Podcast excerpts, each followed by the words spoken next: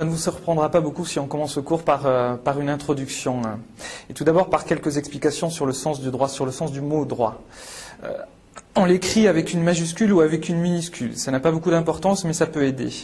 Euh, avec une majuscule, le droit désigne l'ensemble des règles de conduite qui vont régir dans une société le rapport au sein d'une population, c'est-à-dire entre les hommes.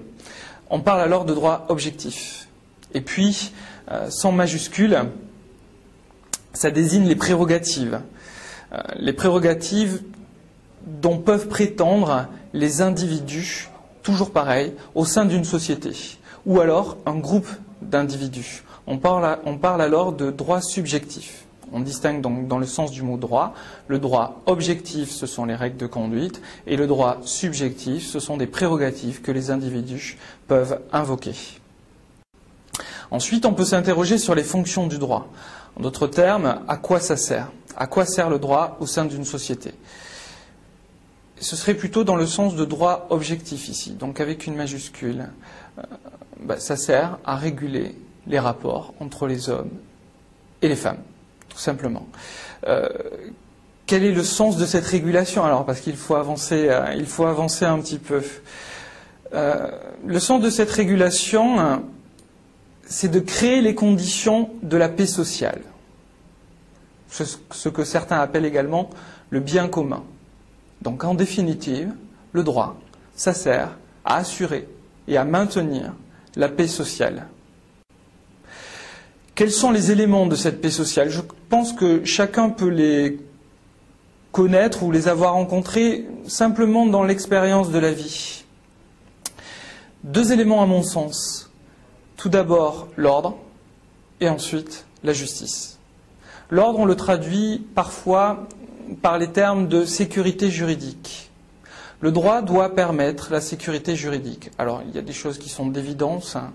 Euh, les infractions pénales, bien entendu, elles sont là pour permettre la sécurité juridique. Si l'on punit quelqu'un, c'est dans un but de sécurité, même si on peut rencontrer de la justice, c'est vrai.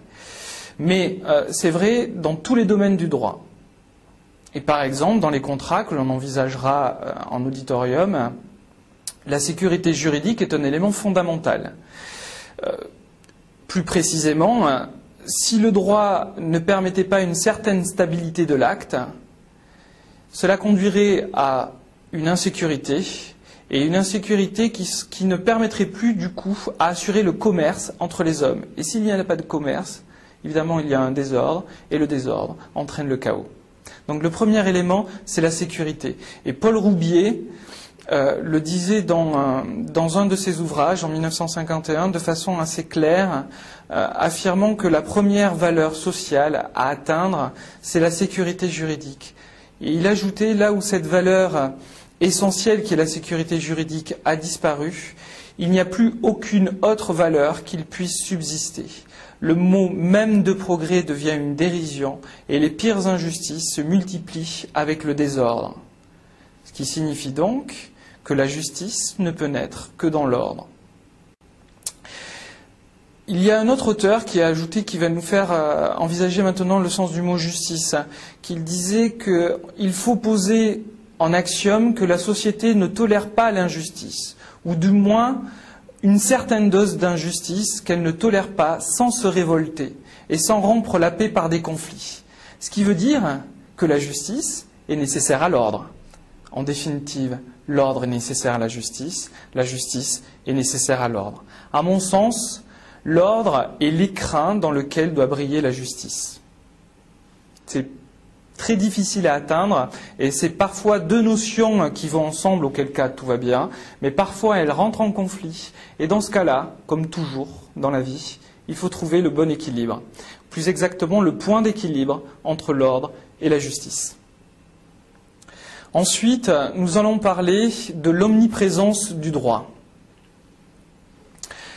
Comme vous le verrez sur le, ou vous l'avez déjà vu peut-être sur le support écrit, le droit est omniprésent il concerne tous les domaines de la vie en société. Aucun n'est épargné. Certes, certains parlent, et en fait beaucoup les journalistes à vrai dire, euh, d'absence du droit dans certains domaines. On a beaucoup parlé notamment avec l'électronique, disant qu'il euh, y avait, alors l'expression euh, préférée de ces mêmes journalistes, ce sont des vides juridiques. Certes, des vides juridiques peuvent exister. S'ils existent, c'est ponctuel, c'est le temps que la loi fasse son effet. Mais de façon générale, la règle était dictée en des termes suffisamment généraux, en tous les cas si elle est bien écrite, pour euh, englober la plupart des situations, en tous les cas, vraiment un maximum de situations. Et lorsque l'électronique a pris beaucoup d'ampleur, et notamment je pense, à l'Internet, l'Internet que vous écrirez, avec un i minuscule, s'il vous plaît. Euh, donc je pense à l'Internet.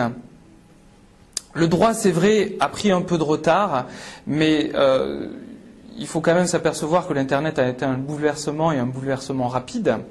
Euh, le droit réagit ensuite. Pourquoi un peu plus tard? Parce qu'il avait besoin d'une certaine sécurité de cet outil informatique pour ensuite venir, lui, de son côté, ajouter de la sécurité, cette fois-ci juridique.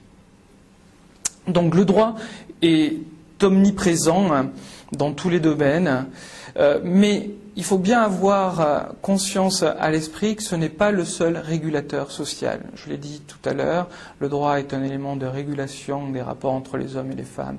Ce n'est pas le seul. Il y en a d'autres que vous connaissez bien entendu. L'éducation par les parents, la famille, la religion pour, euh, les croyants, euh, ça peut être la morale tout simplement pour ceux qui ne sont pas croyants. Bref, tout un tas de facteurs, un sentiment de culpabilité également, ou de conscience.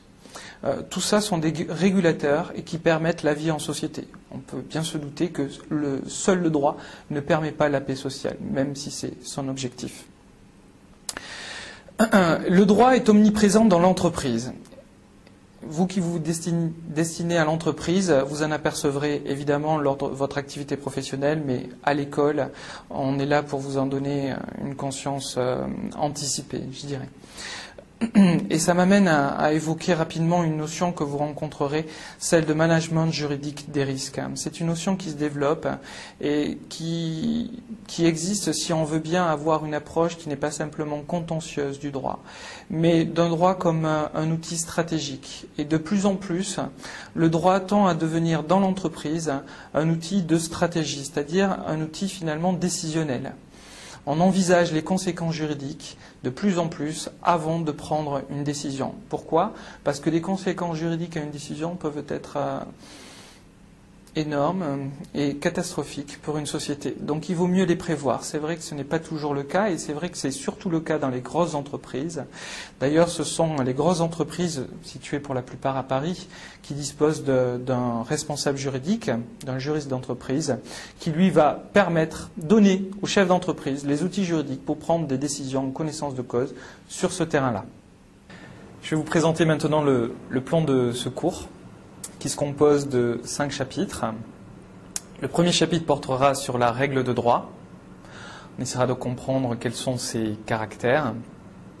Ensuite, euh, je vous présenterai les différentes branches du droit, en d'autres termes, la classification classifications.